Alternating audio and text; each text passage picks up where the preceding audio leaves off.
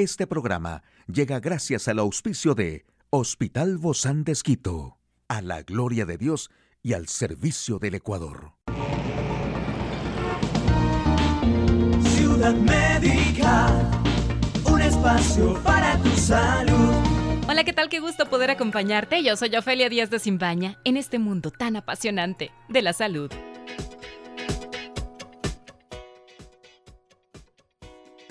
Y estas son cinco verduras que contienen colágeno y que puedes incluir en tu dieta diaria. A pesar de que el colágeno es una proteína que produce el cuerpo, con el paso de los años esta producción disminuye.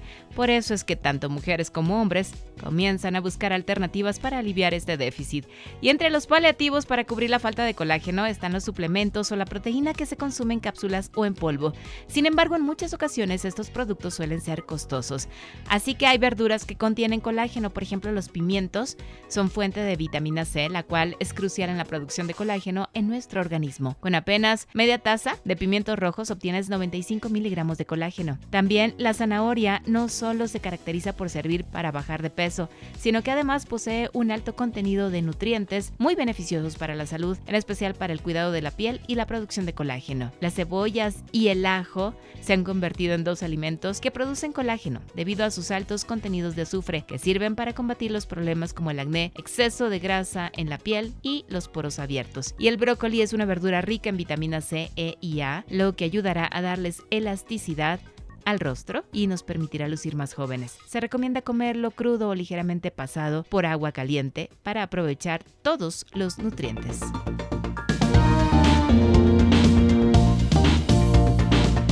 Espacio para tu salud. Aquí el detalle de la información más actual en el campo de la salud. No hay relación entre hepatitis infantil y alimentos o vacuna COVID-19. OMS dice que la tercera dosis de la vacuna Pfizer reduce su eficacia después de tres meses de aplicarse. Sale al mercado la primera prueba que usa saliva para detectar el VIH en casa.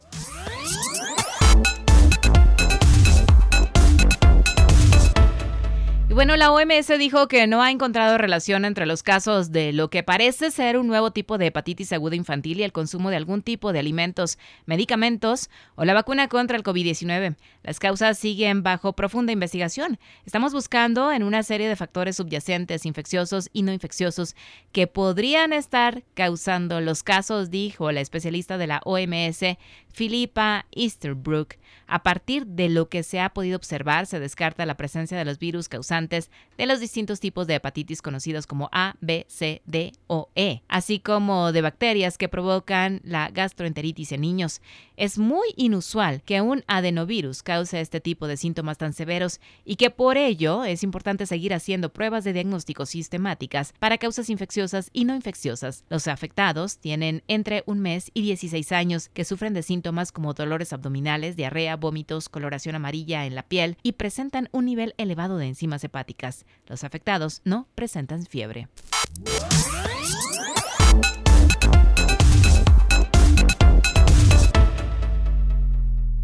Expertos del Departamento de Investigación y Evaluación de Kaiser Permanente en el sur de California dieron a conocer un nuevo estudio en el que comprobaron que una tercera dosis de la vacuna Pfizer ofrece una protección del 85% en caso de ingresos hospitalarios por variante Omicron del COVID-19 en los primeros tres meses después de recibir el refuerzo. Sin embargo, detectaron una menor capacidad de defensa pasado este tiempo. Lo mismo ocurrió en casos de infecciones leves de la misma variante. Los expertos señalaron que después de dos dosis de la vacuna de Pfizer contra COVID-19, la efectividad contra Omicron fue del 41% contra el ingreso en el hospital y del 31% contra las visitas al área de urgencias después de nueve meses de su aplicación. Con tres dosis aplicadas, la eficacia contra la hospitalización relacionada con Omicron fue del 85% a menos de tres meses. Sin embargo, la efectividad descendió al 55% transcurridos esos tres meses o más.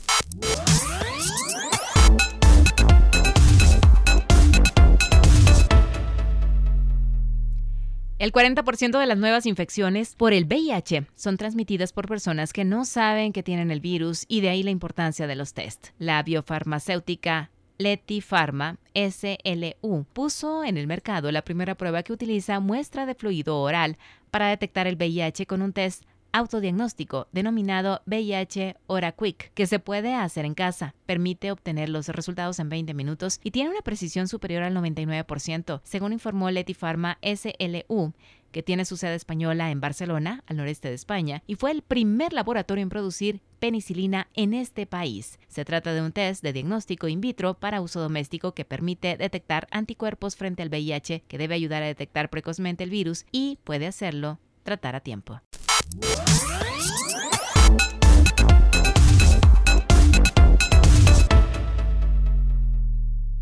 Hoy en Médico Directo hablaremos sobre el cáncer y el consumo de azúcar. ¿Qué relación tienen y cómo podemos prevenir llegar a esto? En un momento lo sabremos.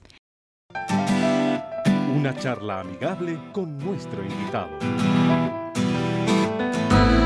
Hoy recibimos con muchísimo agrado al doctor Ricardo Tixi Ramírez. Él es oncólogo clínico del Hospital Bozán de Esquito. Muchas gracias, doctor, por atender nuestra llamada y hoy hablarnos sobre esta relación que tiene el cáncer y el consumo de azúcar. A veces no nos damos ni cuenta de todo lo que vamos consumiendo. No nos damos cuenta de todo lo que vamos consumiendo y realmente esto puede llegar a provocar una alteración en nuestro organismo. Hoy recibimos con muchísimo agrado a nuestro invitado, es el doctor Ricardo Tixi Ramírez, él es oncólogo clínico. Gracias, doc, por acompañarnos. Bienvenido. Gracias, Ofelia. Muy gentil por la invitación. Gracias a usted, Doc. Y bueno, como sabemos, Doc, existen innumerables mitos sobre lo que una persona debe comer o no después de un diagnóstico de cáncer. Y a veces hay información que es engañosa, que es incorrecta, que puede dejar a las personas confusas o inclusive muy asustadas. Y justamente hoy queremos hablar de esto. ¿Provoca cáncer el azúcar, doctor? Hay estudios que indican que el consumo elevado de azúcar en definitiva también de, de, calorías, sí tiene que ver con el incremento de los pacientes con cáncer. El, el incremento de, de azúcar va a producir cuatro eventos principales. El primer evento es esta glucosa que se eleva en la sangre va a producir también un, un nivel elevado de insulina en la sangre que finalmente va a producir una mayor proliferación celular. El tener una proliferación celular, ¿eso indica que puede ser más propenso a desarrollar cáncer? ¿A eso se refiere? Sí, a eso me estoy refiriendo. Que el incremento de el consumo de, calorías, hablemos, no solo de azúcar, sino de calorías en total, también va a producir un, un incremento de la proliferación celular, pero también produce dos cosas más, un proceso inflamatorio y también produce un estrés oxidativo en la persona. Explíqueme uno y explíqueme el otro. ¿Cuál es ese proceso inflamatorio? Es que en el mecanismo de la carcinogénesis, cuando está iniciando el proceso del cáncer, hay diferentes factores que inducen a la proliferación celular. Entonces, el consumo elevado de glucosa, hablemos, y, o calorías completamente va a producir este proceso inflamatorio. Por lo tanto, sí puede haber una relación directa con el consumo elevado de azúcar y proliferación de cáncer. Pero eso también termina relacionándose con un factor importante que es la obesidad y el sobrepeso. Y eso sí tenemos ya datos muy, muy contundentes de que el sobrepeso y la obesidad tiene que ver con el desarrollo de las neoplasias. En el mundo la obesidad está aproximadamente, se, se tiene una proyección que para el 2030 el 18% de personas van a ser obesas. Y aquí en nuestro país el sobrepeso y la obesidad está alrededor del 18%. Y se va viendo en los diferentes eh, grupos, de acuerdo al, al estudio de en, en Sanud, del 2012 que tenemos aquí en el país, cómo va el incremento de la obesidad y el sobrepeso. Más o menos en el grupo de 19 a 60 años de edad, tenemos el 63% de pacientes que están presentando, personas normales que presentan ya eh, sobrepeso y obesidad. Entonces, este incremento potencialmente puede afectar al desarrollo del cáncer. Doctor, si por ejemplo, en términos muy prácticos de la vida cotidiana, si bebemos un refresco con el estómago vacío, por ejemplo, tendremos obviamente un gran cambio en el nivel de insulina, ¿verdad? Pero si ese lo combinamos con alguna proteína, ¿la respuesta es diferente? Sí, la dieta el mal hábito de la, de la dieta. Hay, hay, que saber qué es lo que comemos. Por ejemplo, una cuchara de azúcar pequeña nos da casi como unos 30 gramos de calorías y una cucharadita más pequeñita está dándonos unas 20 calorías. Así también podemos relacionar el consumo de, de, de, una, de una cola de 330 ml nos está dando como unos 160 calorías. O un pan normal nos está dando unos casi como unas 40 calorías más o menos. Wow. Entonces, esa cantidad de calorías al final sí nos va a afectar en el sobrepeso y, la obesidad. ¿Cuál es la cantidad que deberíamos comer, doctor, entonces de calorías? Alrededor de unos, de unos 25 a 30 kilocalorías por, por peso por día. Por ejemplo, una persona que tenga 60 kilos está, estará comiendo máximo unas 2.000 calorías al día, per, basales aproximadamente. Pero si es que hace más ejercicio va a necesitar un poco más de calorías y si hace menos ejercicio va a, a, menos, o sea, menos calorías. Entonces, hay que tratar de, el, hábito alimentario es fundamental para saber cuánto yo debo comer adecuadamente. Y si debemos bajar. Estaba revisando para esto una, algunos artículos en donde no hay una relación directa de así del consumo del azúcar con el cáncer, pero lo que sí dice que es que hay que bajar la cantidad, no desaparecer, pero sí bajarla, porque al final lo que está relacionando el, eh, es el sobrepeso y la obesidad con el cáncer. Entonces, y, la obesidad tiene, es un, gran problema a nivel mundial. Eh, el, el, sobrepeso es un gran problema y no solo para el cáncer, sino para muchas enfermedades. Hay un estudio que, por ejemplo, dice que el consumo de bebidas azucaradas aumentaron el riesgo en cáncer y también su mortalidad un 6% más. Wow. E inclusive los pacientes que tienen cáncer ya diagnosticados, se recomienda que bajen de peso. Claro, también. E inclusive coman menos cantidad de calorías, porque eso sí tiene con relación, tiene relación con la mortalidad final. Consumo sí es importante que hay que regular. Ahí es muy importante que el paciente sepa cuánto yo voy a comer en el día de calorías.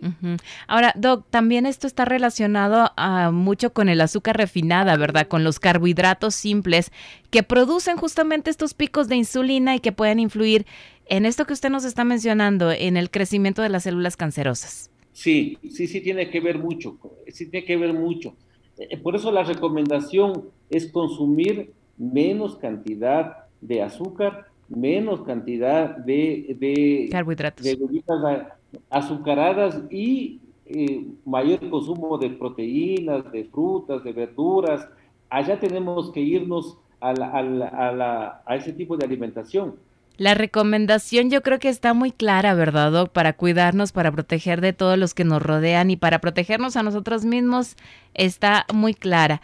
Mm, no sé si tenga alguna última recomendación, Doc. No, únicamente indicar de que eh, hay que controlar el peso adecuadamente. Es muy importante visitar a su médico familiar, al médico de primera línea, para que nos haga un, un análisis hay que empezar de cómo es, cuánto peso yo, visitar al nutricionista para que nos enseñe a comer, porque al final el cáncer no, no solo tiene que ver con el consumo de azúcar, sino tiene que ver con diferentes factores. Definitivamente. Muchísimas gracias, doctor Ricardo Tixi Ramírez, oncólogo clínico del Hospital Bozán de Esquito.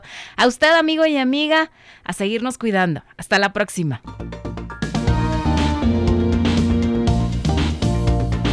Un espacio para tu salud. Puedes escuchar de nuevo este programa en radio hcjb.org. Este programa llegó a usted gracias al gentil auspicio de Hospital Bozán de a la gloria de Dios y al servicio del Ecuador.